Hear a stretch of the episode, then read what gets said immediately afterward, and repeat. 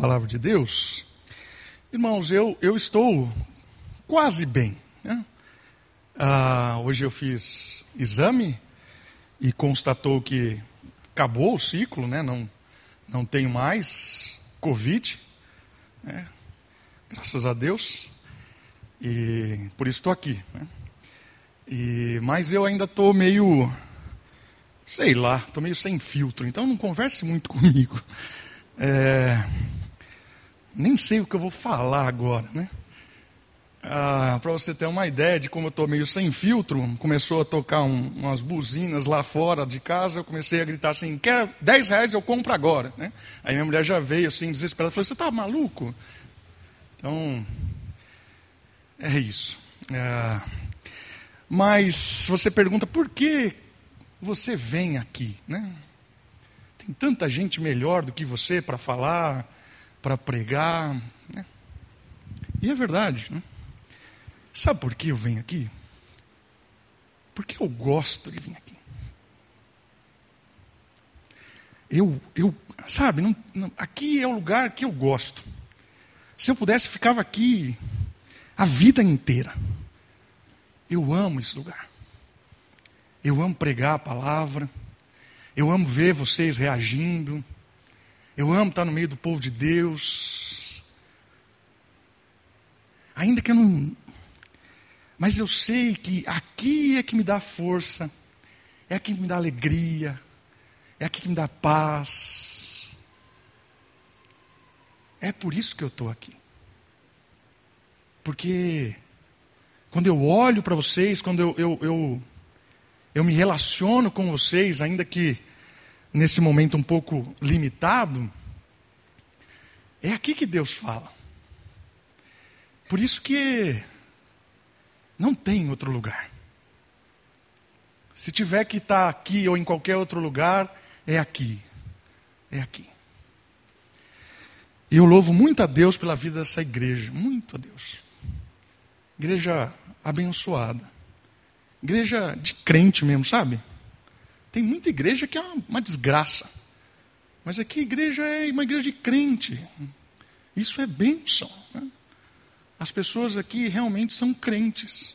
E você sente isso no convívio, sente isso no toque, no carinho, na demonstração.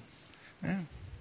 Então agradeço muito, muito a Deus mesmo por ser pastor aqui na igreja e por ser pastoreado por vocês também.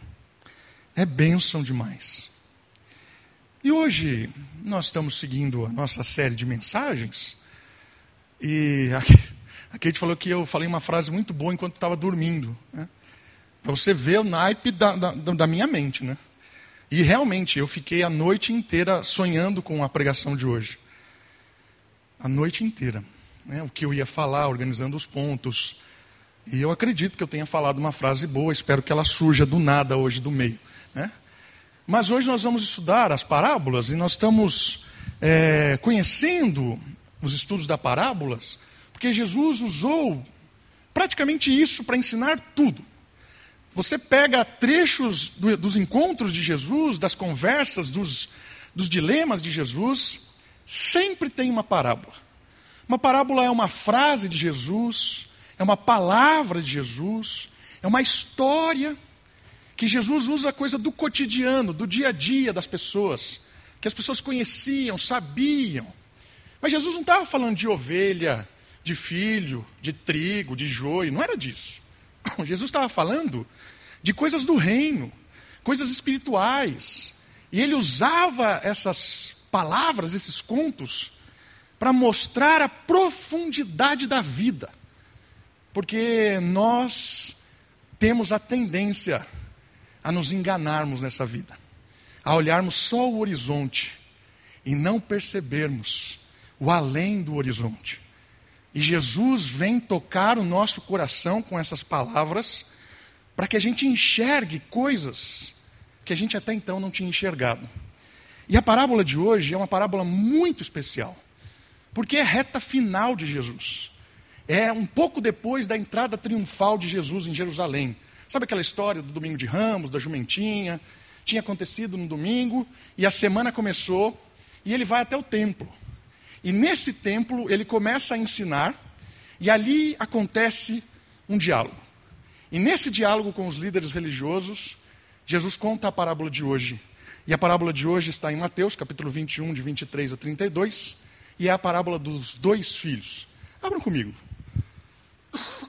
Evangelho de Mateus, capítulo 21, do versículo 23 ao 32. A parábola, especificamente, ela está no versículo 28. Mas o que precede ela é fundamental para entender a parábola. Porque a resposta, a parábola é uma resposta a uma situação anterior que acontece nos versículos de 23 até o 27. A parábola dos dois filhos. Estão comigo? Então eu quero ler o que acontece antes. Antes da, da gente ler a parábola, eu vou ler do versículo 23 ao versículo 27.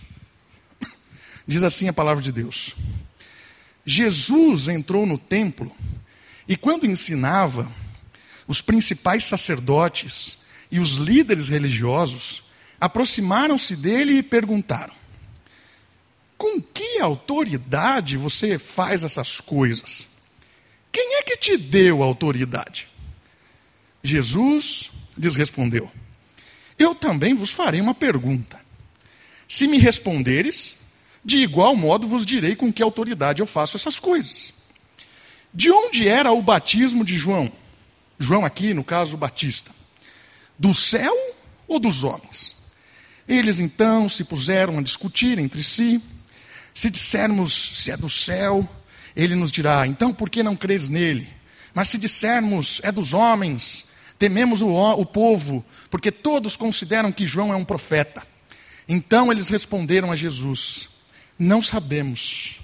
E Jesus lhes disse: Nem eu vos digo com que autoridade faço essas coisas. O papo de hoje é um papo que rola em torno de autoridade. Perceberam isso? Olha só. Na semana que antecede a sua morte, Jesus volta ao templo para ensinar o povo. Está lá. O que mais ele gostava de fazer? Ensinar as palavras de Deus aos povos, aos mais humildes, simples, a todos que quiserem ouvir. Estava lá Jesus. Mas os importantes, os doutores, os detentores da voz, quem tinha direito de fala, apareceram. E aí? Vieram e lhe fizeram uma pergunta de ordem de legitimidade de fala. O que significa essa pergunta de ordem de legitimidade de fala? Eles não estão interessados se o que Jesus está falando é verdade ou é mentira. Não é isso que importa. Não está. A questão aqui não é se Jesus está certo ou se está errado. É quem é você para falar isso? Qual é a sua uh, autoridade. Por que, que você pode falar isso? Você pode falar isso? Percebeu a pergunta? Aqui é uma pergunta muito legal. Porque os líderes religiosos não estavam interessados se é verdade ou se é mentira, se o ensino é bom ou é ruim, se vai para o céu ou para o inferno, se liberta ou se aprisiona. Porra, pouco importa. A pergunta é: quem é você para falar sobre isso? Ok? É sobre isso o bate-papo aqui. Perceba que eles não questionam se o que está sendo dito é certo ou errado, mas quem permitiu que ele fale. E aí eles mencionam João Batista. É interessante isso. Jesus, na verdade, traz à tona.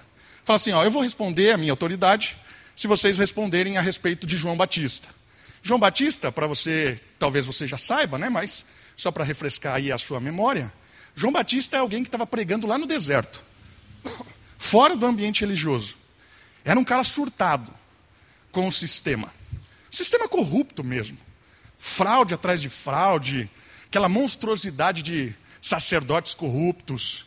E aí João, João Batista foi embora para o deserto, pregando arrependimento, pureza, que o reino estava chegando, pregando que se arrependessem.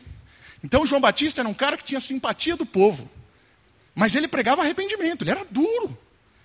E aí Jesus pergunta assim: e João Batista?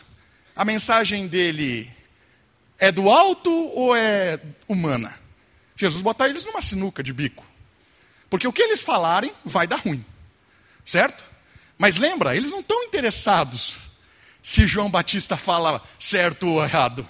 Se o que João Batista está pregando é verdade. Eles não estão nem aí para o povo. Eles não querem saber se você está aprendendo certo ou errado. Eles querem manter o status de poder.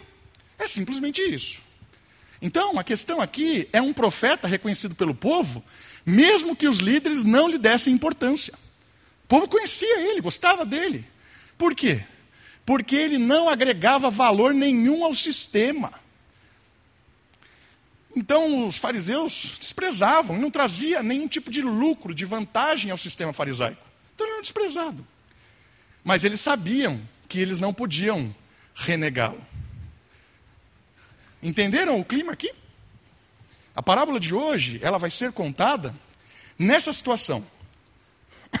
Onde os responsáveis, presta atenção nisso aqui, os responsáveis em ensinar a palavra de Deus para o povo, os responsáveis em iluminar, em tornar viva a vida das pessoas, em dizer o que é certo, o que é errado, em tornar acessível o encontro das pessoas com Deus, essas pessoas, elas não estão preocupadas com o que está sendo ensinado. Elas estão preocupadas com quem ensina e qual é a autoridade de quem está ensinando.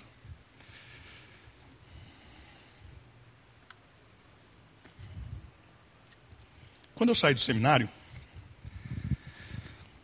tinha 24, 25 anos. Não era porcaria nenhuma. Não que hoje eu seja alguma porcaria, mas naquela época nem porcaria eu era. E aí eu fui fazer mestrado em teologia lá no Mackenzie. Lá na nata da teologia reformada. Nata.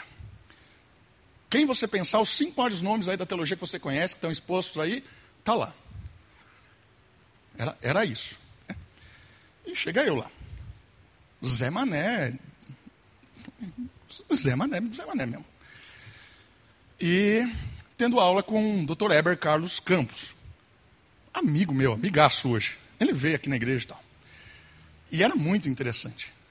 Porque eu lembro um módulo chamado O Reino de Deus, a escatologia do Reino de Deus. E eu gostava de falar, né? Como vocês sabem que eu gosto de falar. O tempo todo eu falava, e os alunos eu sentia que ficavam desconfortáveis. que esse maluco está falando besteira aí? É, havia aquele embrulho na, no, no, estômago das pessoas. E eu acho que ele tinha alguma simpatia em ouvir as bobagens que eu estava falando. E, e, ele deixava eu falar. Teve um dia que ele falou assim: ó, se fosse dois anos atrás, eu tinha mandado você embora. Mas como eu sou avó agora, você vai ficar aí. Eu falei, ah, tá bom, obrigado. E continuei lá e tal. Era esse o estilo. Aí teve um determinado dia que eu fui, durante a semana, eu fui lá na, na sala dele. Foi o dia que eu conheci o filho dele, que é o Weber Campos, que também veio aqui no aniversário da igreja, gente boníssima. Estou falando de elite teológica do Brasil.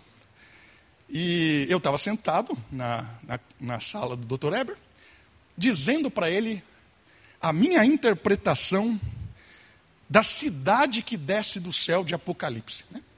Se você olhar lá no texto bíblico, tem uma cidade em Apocalipse que desce do céu, com ruas de ouro, e tem muro, e tem não sei o quê. Né? E aí, não sei porquê, ele começou a ouvir a minha interpretação da.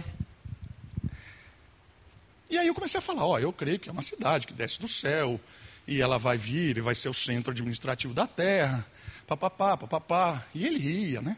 Dava risada. Aí teve uma hora que ele falou assim: Ô, Weber, Weber, Weber, chamou o filho dele, venha, venha ver o que ele está falando aqui. Aí chamou o Weber, foi quando eu conheci o Weber, né?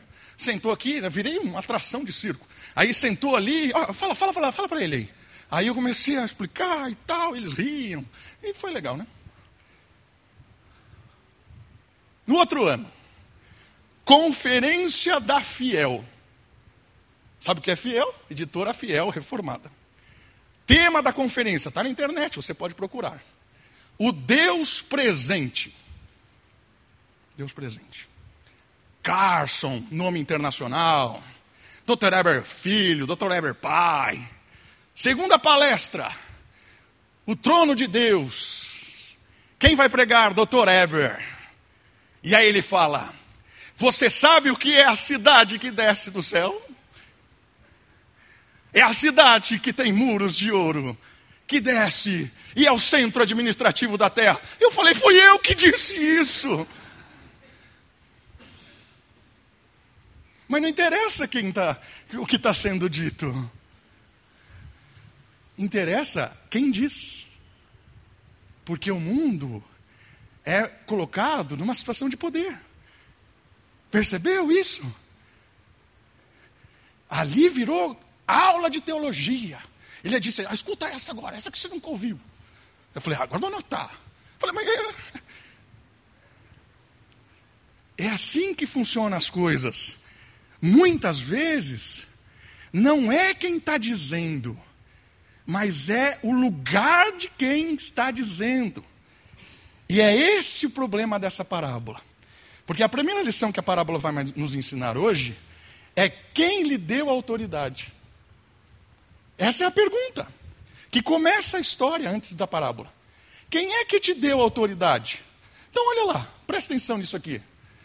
Nós vivemos em uma sociedade e a vida social acontece em termos do exercício do poder. É óbvio isso. Né? Aqui eu estou exercendo o poder, eu estou pregando e você está sentado. Né? Há uma, uma, um exercício do poder aqui. Você tem consciência de que você veio ouvir, participar e tal. Amanhã, o que você for fazer, você pode estar trabalhando e exercendo o poder. Você se submete, aceita algumas coisas, percebe? É isso. A sociedade ela é formada de vínculos de poder. Ok? Aqueles que comandam e os que são comandados. Mas você já parou para pensar o que é que legitima, o que é que faz ser certo esse exercício de autoridade sobre nós e que nós exercemos todos os dias? Já fez essa pergunta? O que é que torna legítimo a minha autoridade estar aqui pregando e você ouvindo? O que é que o que é que me legitima? Você ficar quietinho aí e não se revoltar, pegar as coisas, vir bater em mim e falar: sai daí, eu vou falar no seu lugar. Por que, que isso não acontece? Por que, que no seu trabalho não acontece isso com alguém que você está lá junto? Como é que essas relações acontecem? E aqui é muito legal. Tem três pontos importantes. E o último ponto tem a ver com o ensino da parábola. Muito das situações de poder que existem na sociedade, elas são de tradição. É assim, você nasceu assim. Você nasce em sociedade. Já percebeu isso? Você nasce um bebezinho lá. E aí as pessoas começam a falar, falar, falar, te mexer, te estimular. De repente você começa a falar. Falar o quê? Aquilo que você ouviu. Você começa a sentir o quê? aquilo que fizeram você sentir. Você começa a vestir como? Como as pessoas vestiram você. Você começa a gostar do quê? Onde as pessoas levavam você a ir. Esse exercício de poder acontece na sociedade naturalmente, quando você nasceu. É a autoridade de ser pai. Por que, que as pessoas não questionam a autoridade de ser pai? Presta atenção nisso aqui. Olha só, então, o primeiro ponto é a tradição. Nós nascemos numa sociedade que já tem, já está rolando. Já está rolando. Já está rolando quem é o pai, quem é a mãe, ou quem é o responsável, quem é que detém tal poder para falar sobre teologia, quem é que tem o poder para falar sobre é, loucura, quem tem o poder para falar sobre doença, sobre vacina, sobre é, é, política. Não é qualquer Zé Mané que fala. Ainda que o Zé Mané fale a coisa mais importante do mundo. Lembra? Não interessa o que está sendo dito. Interessa quem diz. Isso é muito bom você perceber. Porque a nossa sociedade, ela está colocada num ambiente de poder tradicionalista. Esse é o primeiro ponto. O segundo ponto de legitimidade de poder é o carisma. Maquiavel completa, isso aqui é de David Hume, né? Mas Maquiavel completa falando de, não, isso é de Marx Weber. Marx Weber fala sobre isso e depois Maquiavel fala sobre o medo também. Carisma e o medo. A pessoa garante o direito de ser ouvida porque ela é uma carismática, né? As pessoas gostam dela, tem a simpatia do povo. E aí, olha, ele está falando bem e tal. não tem a ver também com a simpatia que se conseguiu. E o último ponto, a legitimidade do poder, tem a ver com a função daquele poder que ele exerce. As leis que definem ser aquilo que ele é. Por exemplo, o pai, para ser pai de uma criança, tem algumas regras estabelecidas socialmente que o pai tem que cumprir. Certo? Não é só um poder inato. Não é porque eu sou o pai da Sofia que eu posso fazer o que eu quiser com ela.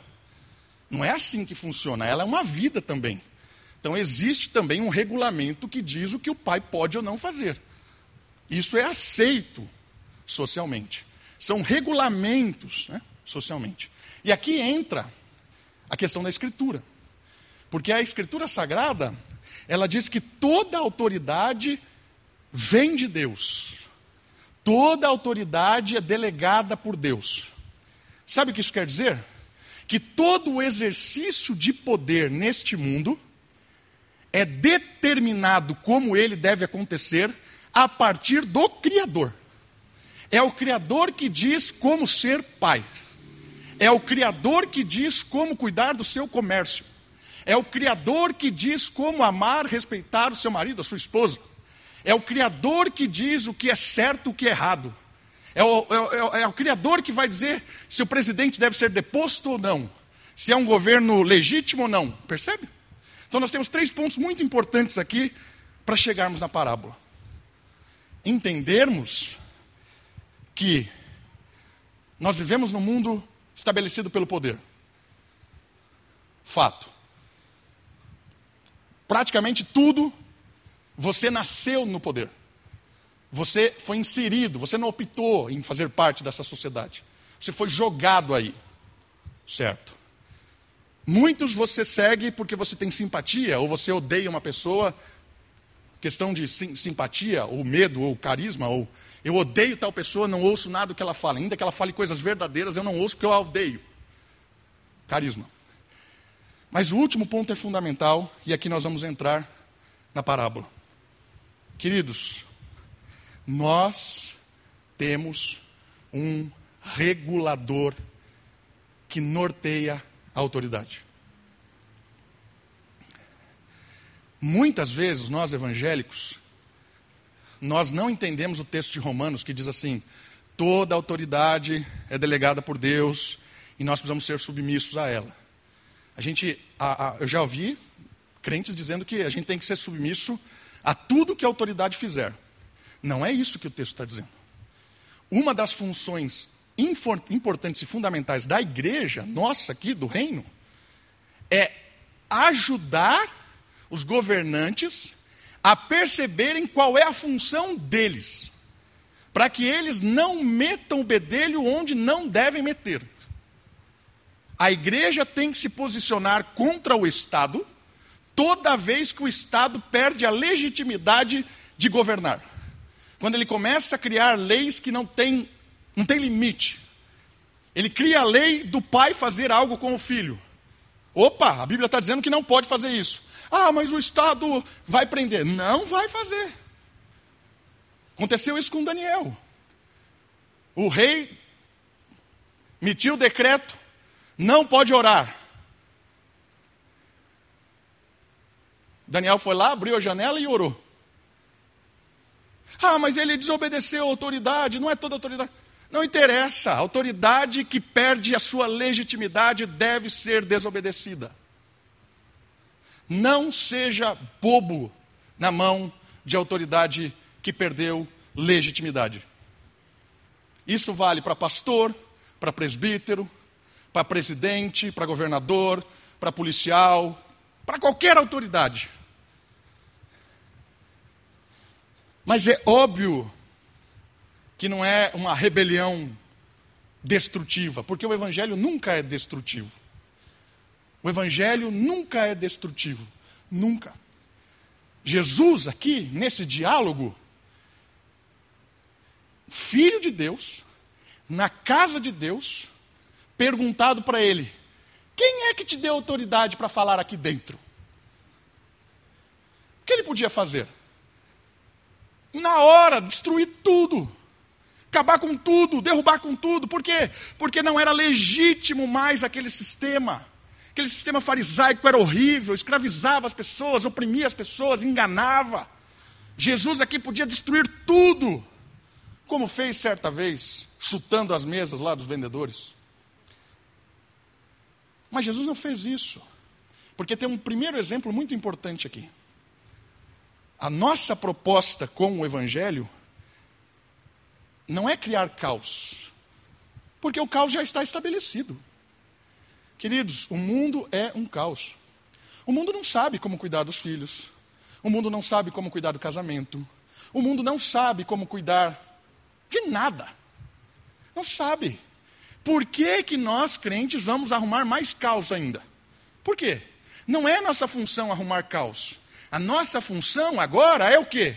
Pregar o Evangelho ser paciente, amoroso, mostrar a verdade, não entrar em conflito desnecessário, apontar os erros na graça, se posicionar quando tiver que posicionar, não entrar em briga à toa, não ser bobo na internet, ficar discutindo com o mundo, não vale a pena. Não é isso. É demonstrar o amor nos relacionamentos pessoais. É mostrar para alguém que está com uma, uma grande dificuldade, falar assim, olha, vem aqui ver como está funcionando aqui em casa. Venha ver. Caminha aqui com a gente um pouquinho. Olha como que está aqui. Olha. Ensina no relacionamento. Lá o colega de trabalho que está sofrendo com um monte de coisa. Com a vida completamente destruída por, por tanta corrupção. Não vai lá chegar e chutar o balde, falar, ah, é assim mesmo, vamos, vamos revelar, vamos destruir tudo. Não, essa não é a função do Evangelho. A função do Evangelho é trazer esperança e realinhar, é mostrar para ele, ó, em Cristo é possível mudar isso. Em Cristo a corrupção pode diminuir. Em Cristo as trevas vão acuar, as portas do inferno não prevalecem. Lembra da nossa última pregação dos montes? Ore com fé. Se você pedir com fé, o monte vai se lançar. E que oração era essa? Era a oração de transformação. Era a oração de pedir ao Senhor: me ajuda a sair desse lamaçal de corrupção, desses erros, essas pessoas aqui. Me ajuda a apontar o que é certo, sem criar novos caos. Porque Jesus e a igreja não é um caos para o mundo. Jesus e a igreja é refúgio e salvação. É nossa função trazer as pessoas para uma vida nova, de respeito, de mutualidade, de amor, de carinho, de interesse pessoal, de valor à vida. Essa é a função da igreja. Não levar mais caos. Se posicionar contra a autoridade que perdeu a sua autoridade, com um novo jeito de viver. E aconteceu isso lá em Atos.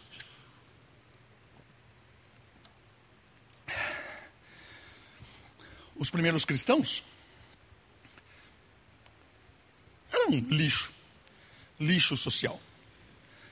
Quando ainda Nero atacou fogo na cidade, com a sua sabedoria imensa de imperador, boa parte da cidade foi destruída. E uma parte que não foi destruída foi a parte onde os cristãos moravam. E o que, que Nero disse? Foi os crentes que tacaram fogo em em Roma. E aí houve uma, um ódio pelos cristãos, assim, desesperador. Uma perseguição, vamos destruir, tal. Aí você para e pensa assim: o que, que eles fizeram? Fizeram um motim, se levantaram, pegaram espadas, vamos fazer a primeira cruzada contra o império. Foi isso que eles fizeram? Sabe o que eles fizeram? Eles venderam tudo, repartiram e continuaram vivendo a vida deles com tudo em comum.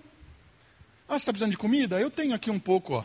Eu trabalhei hoje, consegui aqui, ah, está aqui. Ah, você está precisando do quê? Ah, um remédio?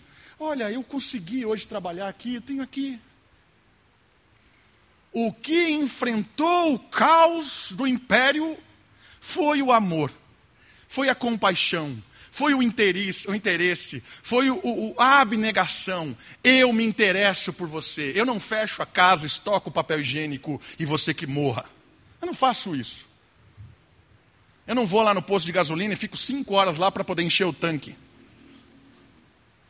Porque eu quero ter tanque e mais um monte de reserva para que você se exploda.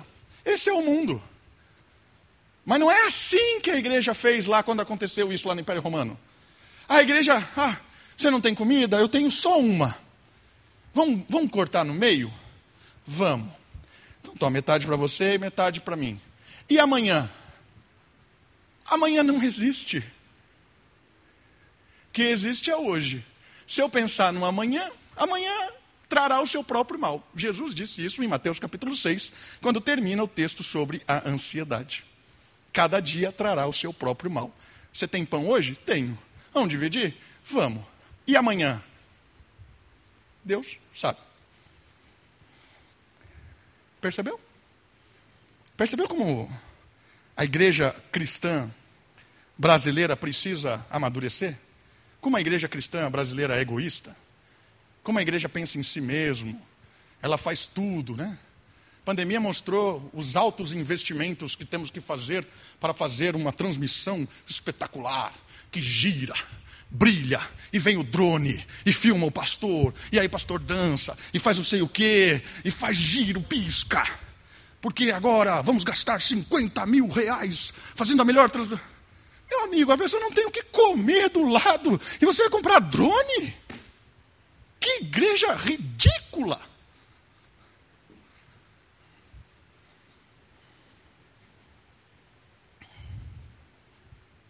É isso que os crentes fizeram na hora do aperto.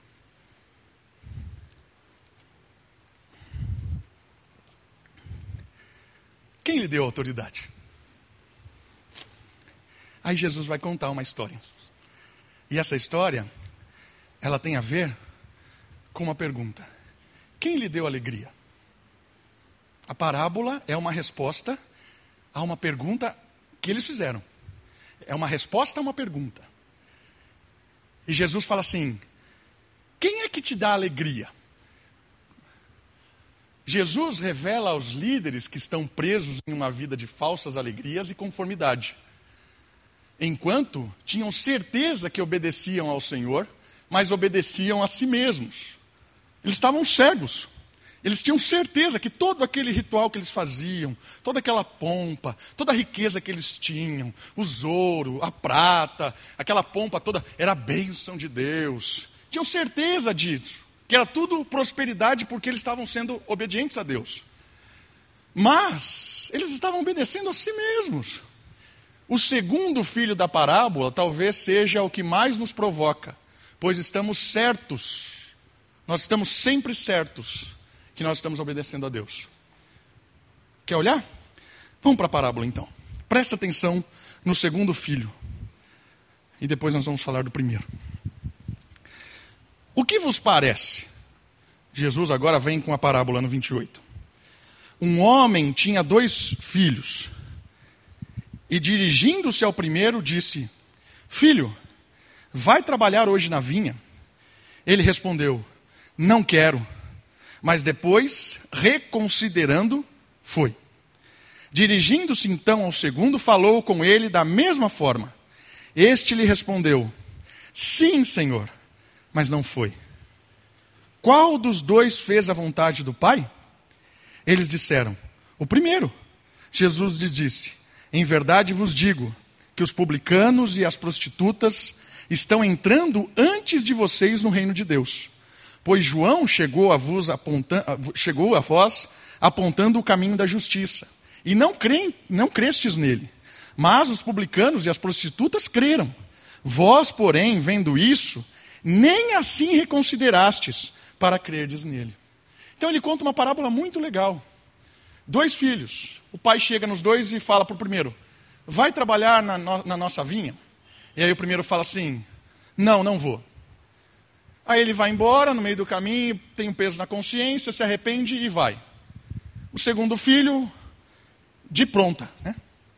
Vai trabalhar na nossa vinha? Eu vou, pai. Claro, show de bola, vamos lá. Só que ele não vai. Vai embora. Vai a, a sua vida. Né? Então, olha só o golpe que Jesus dá nesses fariseus, nos líderes religiosos. Ele conta uma parábola que denuncia o que eles estavam fazendo. Ele fala assim: vocês estão questionando a autoridade do que eu estou ensinando, certo? Agora a questão é, é o seguinte: vocês acham que vocês têm autoridade para falar? Vocês acham? Vocês acham que porque vocês estão aqui no sistema que é tradicional, já nasceram aqui, faz parte dos levitas, vocês acham que por causa de serem de Israel, por causa dessa tradição, da carisma, do temor do povo, vocês acham que isso garante legitimidade para vocês fazerem o que vocês querem? Vocês acham isso? Aí Jesus diz para eles assim: O que vocês estão fazendo é similar a esse filho que acha que está agradando ao pai, respondendo o que o pai quer ouvir. Mas, na verdade, ele está desprezando o pai e matando as pessoas, porque ele está enganando a si mesmo e enganando as pessoas. Ele perde a legitimidade de ser autoridade. Percebeu o que aconteceu aqui? Jesus disse para eles assim: Sabe o que fez você perder a sua autoridade? Ponto-chave. Ponto-chave. Agradar a si mesmo. Agradar ao seu ego. Viver para você. Achar que o mundo gira em torno de você pensar na sua história, na sua família, nas suas conquistas, naquilo que você foi feito para ser o centro do coração de Deus. Essas são as mensagens de várias igrejas pretas por aí. Lamento informar, mas essas igrejas só trazem mentira.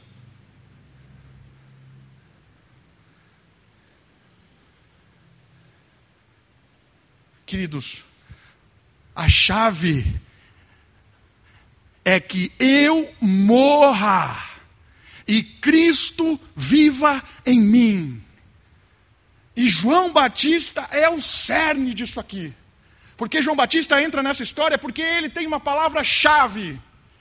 O que é importante é que ele cresça e eu diminua. O que legitima a minha vida, a minha autoridade nesse mundo digam o que quiserem dizer, é temor e obediência. Que Cristo cresça e eu e você diminua. É isso que faz com que a gente tenha autoridade para ser pai, autoridade para corrigir os nossos filhos, autoridade para ter um relacionamento bom com a esposa, um relacionamento saudável com o marido. Pastor, nosso relacionamento em casa está destruído. Sabe o que precisa? Menos de vocês. Vocês estão atrapalhando muito o relacionamento de vocês. Menos de vocês, mais de Jesus. Baixa a bolinha, obedece mais o Evangelho, tira os seus sonhos, tira essas fantasias que o mundo colocou aí, de empoderamento, de sonho, de quer não sei o que lá. Para com essas desgraças do inferno. Encha-se do Evangelho para você não ter uma desgraça de casamento. quer realmente viver, que Cristo comande de verdade os seus sonhos, as suas prioridades, seu jeito de falar, de pensar, as suas conversas.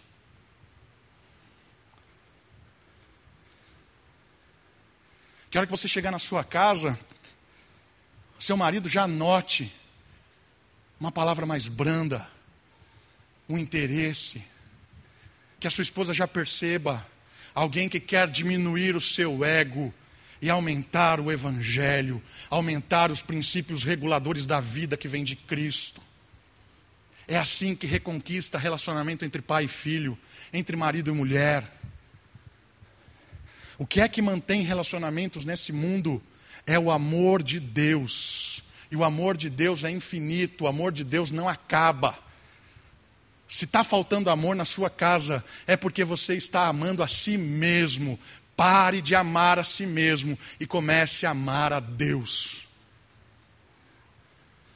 Porque aí você vai encontrar um amor que não tem fim, vai te inundar de alegria, de, de, de, de satisfação, de, de, de vida mesmo. E aí vai derramar, vai derramar, vai transbordar, vai sorrir, vai abraçar. E aí não depende de, não depende de nada, não depende de situação, depende de estar perto. Porque quem ama não precisa de mais nada. Porque o Senhor é o meu pastor e isso me basta. Salmo 23. Buscai, pois, em primeiro lugar o reino dos céus e a sua justiça, e todas as demais coisas vos serão acrescentadas.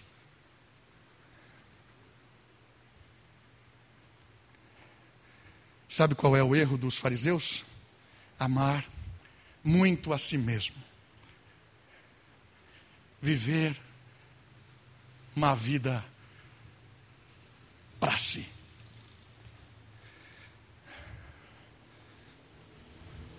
Me ajuda, pastor, a pensar. Porque percebe que aqui é, é cegueira, não adiantou falar nada, você percebeu, né? E eu, eu sei disso. Eu sei que acaba aqui, a minha expectativa é baixíssima. Vai segurando aqui, eu estou falando que não devia, né? Mas minha expectativa é baixíssima. Ah, a partir de amanhã, 90%, se 3% da igreja, olha, bênção. Vou te dar dicas práticas. Dicas práticas. E vou, vou honrar uma pessoa. Lembra que eu disse que eu queria ouvir que Deus respondeu uma oração? No meio da semana, estava lá em casa, cumprindo o meu repouso. Antes de saber que estava com Covid, eu já estava de repouso, porque eu não faço exercício é, desnecessário. já estava de repouso. E aí, recebo uma mensagem da Elaine, esposa do Everton. Pastor, eu pedi para Deus me dar a oportunidade para falar de Jesus para uma pessoa. E não é que ele Deu. Você não tem ideia.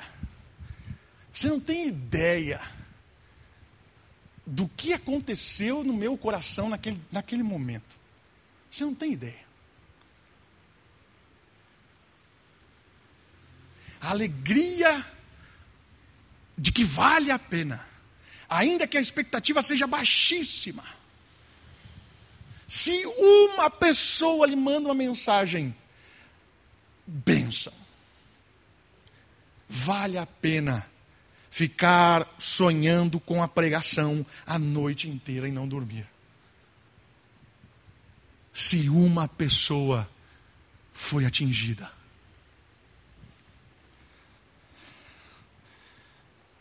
Como eu disse, os fariseus eram cegos. E nós temos a tendência de nos cegarmos. Nós temos. Porque a gente está aqui todo domingo, ouve mensagem, chega, acabou aqui o culto, volta as conversas, né? Ah, o Palmeiras ganhou, o Corinthians perdeu, o que é normal, ah, o Bragantino só ganha agora. Ah, papos assim, beleza, e aí? Ah, e agora? Vamos falar de Covid, Covid agora, ah, não sei o quê, tudo, tudo. Percebe? Ah, acabou. Aí chega, vamos comer uma pizza, vamos comer uma pizza. Aí acabou. Acabou. Porque a gente tem a tendência a ser o filho assim. Estou aqui incomodado, estou sentado aqui, ouvindo, tomando uns tapas do pastor. Ah, eu vou sair daqui, vou obedecer. É igualzinho a parábola. É igualzinho. Filho, vamos trabalhar na vinha? Vamos trabalhar? Vamos! Igualzinho a parábola. É ou não é igualzinho a parábola? Eu garanto que não tem ninguém aqui dizendo assim: ah, não vou ouvir nada disso, quero ser rebelde. Você está aqui essa noite, isso aqui é ótimo, bênção de Deus. Você não estaria aqui se você não tivesse a predisposição de obedecer a Deus. Isso é bênção. Louvo muito a Deus porque você está aqui essa noite, acompanhando inclusive na internet. Isso é maravilhoso, querido. Isso aqui já é um passo assim, ó, espetacular. Diante de um monte de outras oportunidades, você está aqui. Bênção espetacular. Agora tem um passo-chave.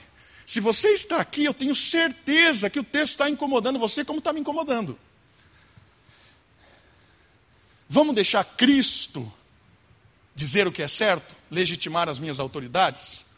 Vamos deixar Cristo dizer como eu governo o meu trabalho, cuido da minha casa, educo meu filho, trato os meus empregados, respeito os meus patrões. Vamos deixar Cristo resolver? Ou não? Vou obedecer? Vira as costas aqui, ó. Tchau e bênção. É isso aqui que aconteceu.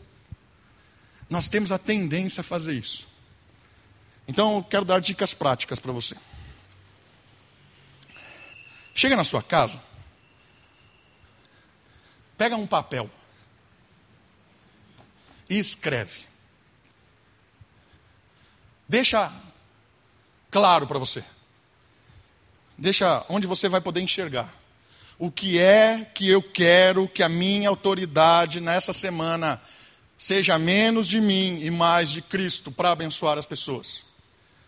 Ah, eu quero que isso aconteça no meu namoro. Vou ter um namoro santo, respeitar minha namorada, respeitar meu namorado, cuidar dele, amá-lo, não usá-lo. Escreva isso. Deixa grande lá.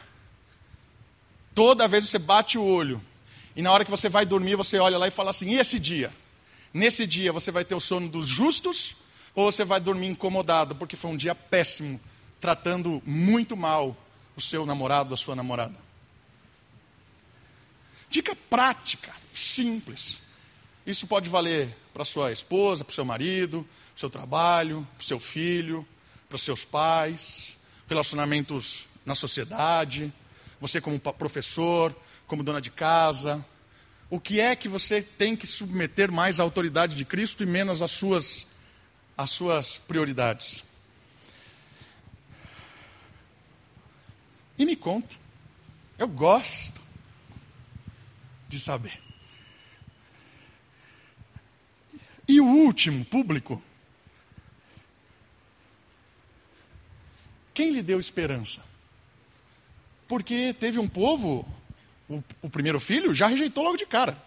Não, não vou obedecer nada, sai fora, trabalhar agora. Quem é que deu esperança? Quando é que ele bateu a mão assim e falou: Não é que eu estou errado?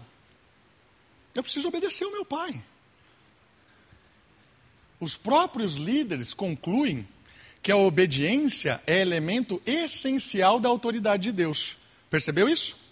Só existe autoridade legítima quando a autoridade respeita o que Deus espera dela como autoridade. Certo? Muito bem. Os que abertamente negavam o Pai, quando percebe que aquilo alegravam ao seu coração, os levavam à morte, eles recomeçam.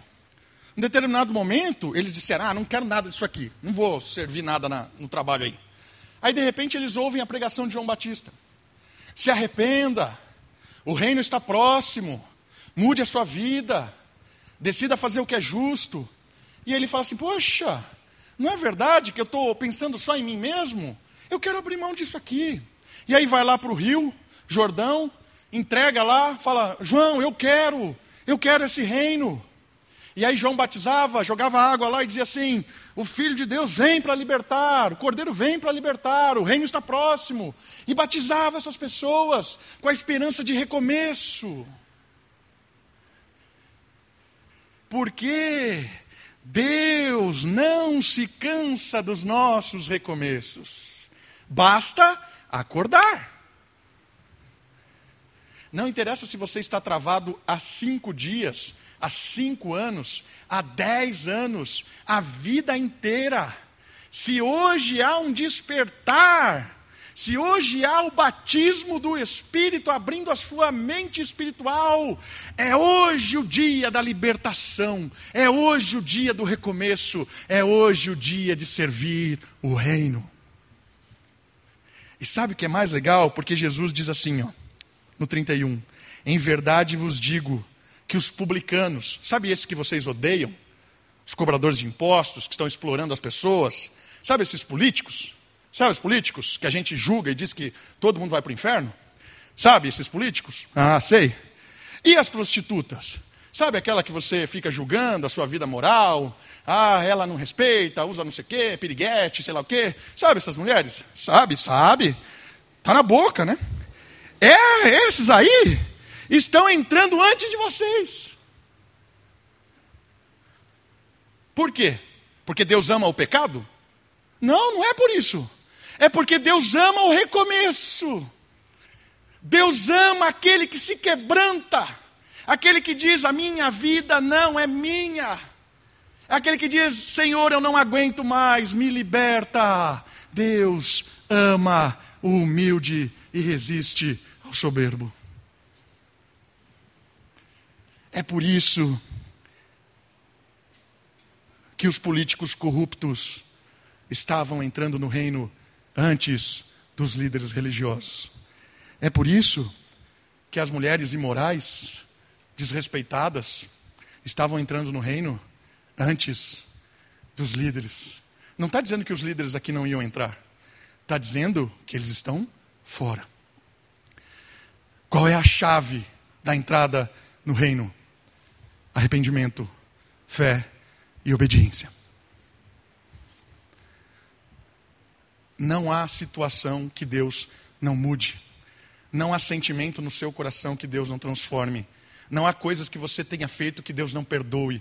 Não há histórias que Deus não transforme. Não caia no conto do diabo. Que o diabo às vezes vem cá tentando e fala assim: ah, você já fez tudo errado. Não tem. É mentira. O diabo não tem poder sobre nada. O diabo não tem autoridade nenhuma. O diabo não tem autoridade nenhuma sobre a sua vida.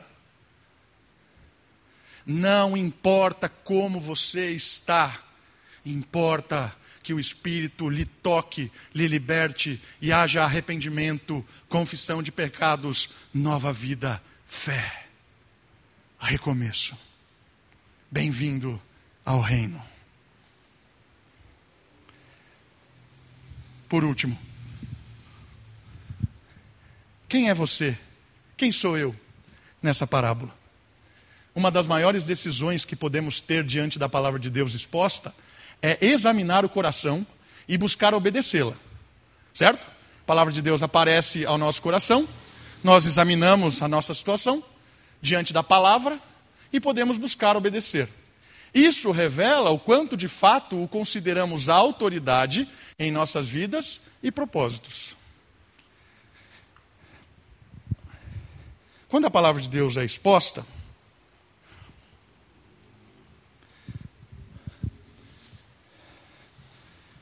e ela nos confronta, ela nos ataca, porque está afrontando alguma coisa que eu gosto, a minha tendência é ser como fariseu. Quem é que está falando? Quem lhe deu autoridade para falar isso? É a primeira tendência que nós fazemos. Então nós tentamos desvalorizar o pregador da mensagem. Quando é um amigo, quando é o pastor, ah, tenta desvalorizar a mensagem. O fariseu fez isso. Né? Fez com Jesus. Porque não tinha, segundo eles, moral para dizer. O que eu queria também sugerir para você agora, nesse exame de consciência, com a palavra exposta, é que isso é individual, é pessoal, é você e Deus. Isso aqui é, é, é íntimo, é de fórum íntimo, é privado, é seu. Né? É você que tem um, um encontro com Cristo. É você que expõe o seu coração, abre as suas, as suas verdades, os seus dilemas. E esse encontro é um encontro transformador, porque é nesse encontro que há a mudança. É nesse encontro que há a, a, o temor de realmente mudar. Então, eu queria que, nesse exame que nós estamos fazendo nesse momento, terminando a mensagem, tente desconsiderar quem fala. Certo?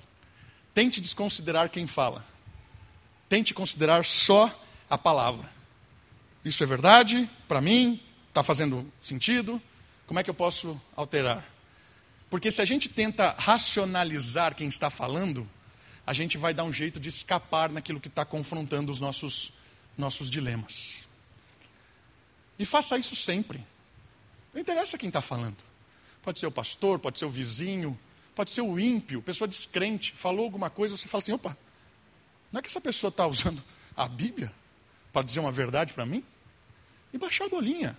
Deixar a palavra lapidar o nosso coração e nos transformar em pessoas obedientes, para assim experimentarmos o melhor da vida. Vamos orar?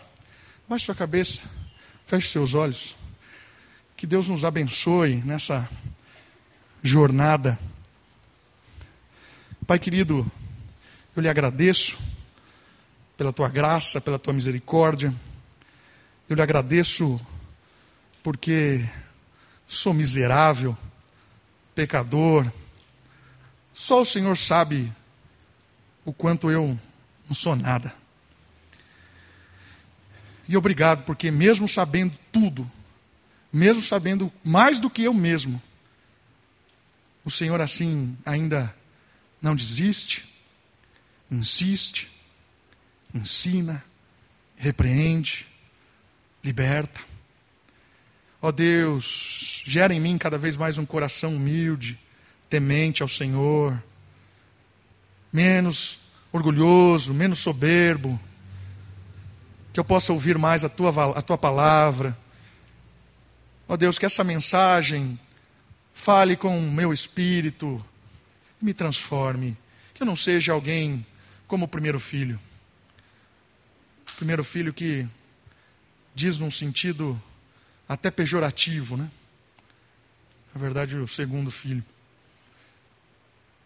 Ó oh Deus, tenha misericórdia de mim.